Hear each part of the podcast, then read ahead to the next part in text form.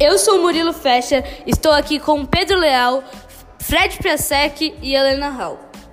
Hoje nós iremos falar sobre a decomposição. No dia 18 de setembro de 2019, começamos a fazer um experimento para descobrir isso. Nós utilizamos seis uvas, três potes de vidro do mesmo tamanho, terra e um congelador. Primeiro abrimos os potes e colocamos duas uvas em cada. Em um deles colocamos terra. O outro colocamos no freezer e o outro deixamos na luz do sol, todos com tampa.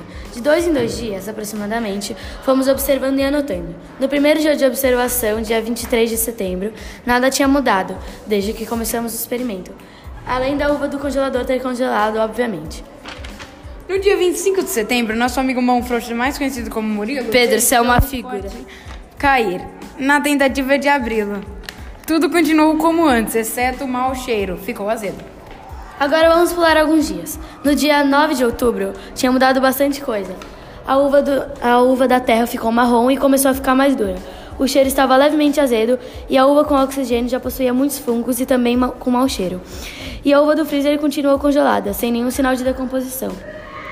No último dia, as coisas estavam parecidas com o dia 9, mas o pote de uva com oxigênio nasceram várias moscas. Isso aconteceu porque quando abrimos o pote para fazer as anotações, já tínhamos colocado, elas já tinham colocado seus ovos.